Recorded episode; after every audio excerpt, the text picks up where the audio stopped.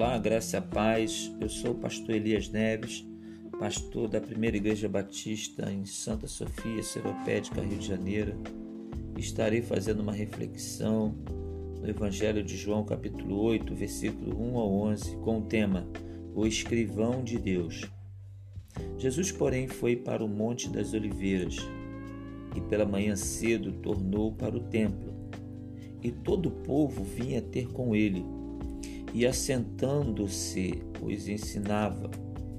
E os escribas e os fariseus trouxeram uma mulher apanhada em adultério. E pondo-a no meio, disseram-lhe: Mestre, esta mulher foi apanhada no próprio ato adulterando. E na lei nos mandou Moisés que as tais sejam apedrejadas. Tu, pois, que dizes? Isto diziam eles, tentando para que tivesse com que o acusar. Mas Jesus, inclinando-se, escrevia com o dedo na terra. E como insistisse, perguntando-lhe, endireitou-se e disse-lhe: Aquele que dentre vós está sem pecado, que seja o primeiro que atire a pedra contra ela. E tornando a inclinar-se, escrevia na terra. Quando ouviram isto, redarguidos da consciência, saíram um a um, a começar pelos mais velhos até os últimos ficou só Jesus e a mulher. E, endireitando-se Jesus, e não vendo ninguém mais do que a mulher, disse-lhe: Mulher, onde estão aqueles teus acusadores? Ninguém te condenou? Disse ela: Ninguém, Senhor. E disse-lhe Jesus: Nem eu te condeno. Vai e não peques mais. Era comum os rabinos dizer: Todo judeu deve morrer antes de cometer idolatria, assassinato e adultério. O adultério era um dos três pecados veniais mais graves. A lei era muito clara nesse aspecto: morte para o adúltero ou adúltera. Os escribas e os fariseus queriam colocar Jesus no seguinte dilema: se Jesus dissesse que a mulher deveria morrer, certamente perderia o amor e admiração das pessoas, principalmente dos mais simples que olhavam para ele com esperança de ser ele, Jesus, diferente dos outros.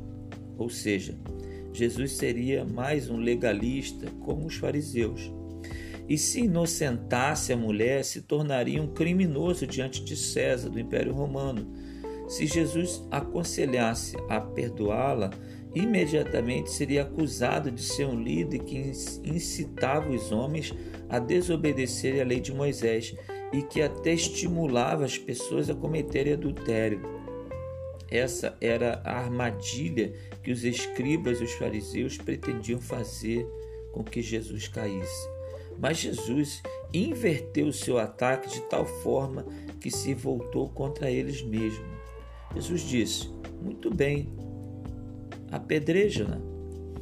Mas o homem que esteja sem pecado seja o primeiro a tirar a pedra. Esta frase teria pouco efeito diante da plateia que se considerava muito justa e apta para cumprir a lei. Entretanto, quando Jesus fala sem pecado, ele está falando no grego a palavra anamartetos, que significa não só sem pecado, mas também sem um desejo pecaminoso. Essa fora a razão para que os legalistas da lei não dessem mais nenhum passo à frente com aquele crime. De defensores da moral e dos bons costumes a foras da lei, verdadeiros criminosos. Por isso que foram saindo um a um. Alguns argumentam o que Jesus estaria escrevendo na terra. Você já também deve ter se pensado dessa forma. Alguns argumentos. Primeiro, Jesus pode ter querido ganhar tempo e não tomar uma decisão apressada, precipitada diante dos algozes daquela mulher. Ou então, o, o silêncio de Jesus ao escrever na areia era proposital, obrigando os escribas e os fariseus a repetirem suas acusações diversas vezes para que, ao fazê-lo, pudesse dar conta da crueldade sádica que escondia nos seus corações, possivelmente queria que tomasse consciência do que estava fazendo. Ou três, Pode ser que o olhar malicioso e lascivo dos escribas e dos fariseus, a curiosidade ofegante da multidão, a vergonha da mulher combinaram-se para encher o coração de Jesus de agonia e piedade, de maneira que até o próprio Senhor escondeu seu olhar. Ou então, quatro, Jesus, ao reclinar a cabeça, escrevia com o dedo sobre o chão para declarar os pecados dos homens que viam seus distintos pecados expostos. Pode haver algo de verdade nisso. A palavra grega que se expressa escrever é o verbo graphem, mas a palavra que se emprega aqui é catagraphem, que pode significar uma acusação contra alguém. Um exemplo está em Jó 13:26 que diz: Escreves, catagrafem contra mim coisas amargas. Pode ser que Jesus enfrentasse esses sádicos tão seguros de si com a lista de pecados expostas no chão. O Senhor Jesus disse que não veio para condenar, mas para salvar os homens. O ofício de Jesus ainda é de advogado dos filhos de Deus e enquanto ao mundo, as suas próprias palavras e ações já são suficientes para condená-los. E um dia, o próprio Senhor Jesus há de voltar para julgar todos que hão de estar diante do tribunal de Cristo.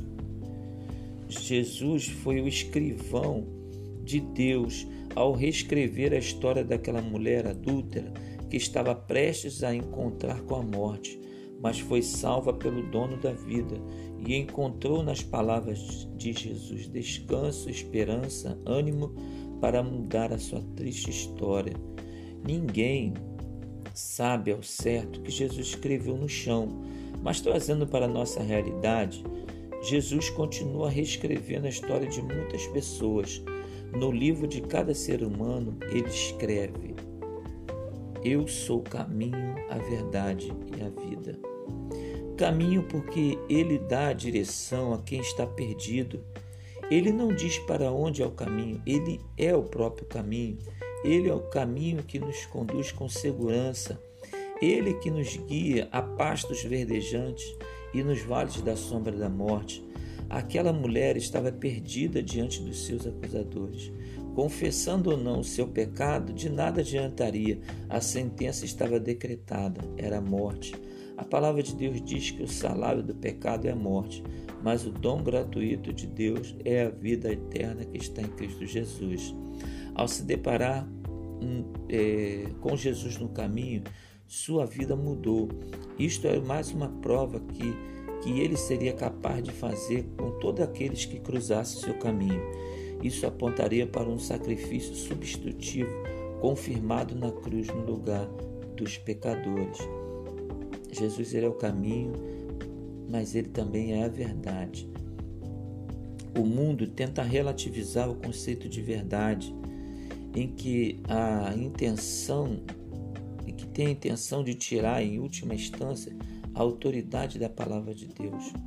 Paul Washer, no seu livro O Único e Verdadeiro Deus, fala sobre isso, que Deus não fala as coisas simplesmente por falar, mas ele fala porque as coisas são exatamente como, ela, como elas são.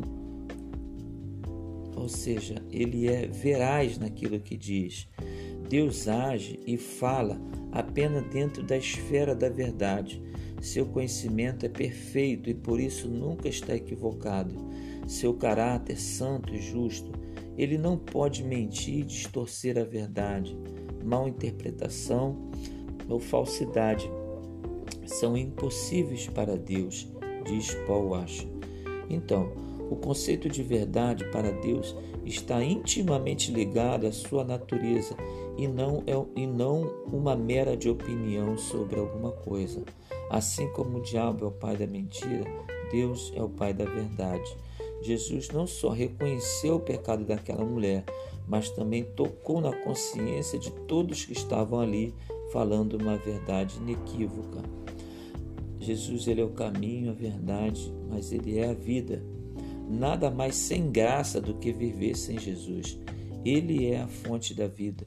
Todos que desfrutam da vida que ele oferece encontram o verdadeiro sentido da sua existência. Isso fica muito claro na história da, da mulher adúltera que descobriu a verdadeira vida além da prostituição que lhe oferecia. Jesus ele é a fonte do excelso prazer em que a nossa alma se regozija sempre.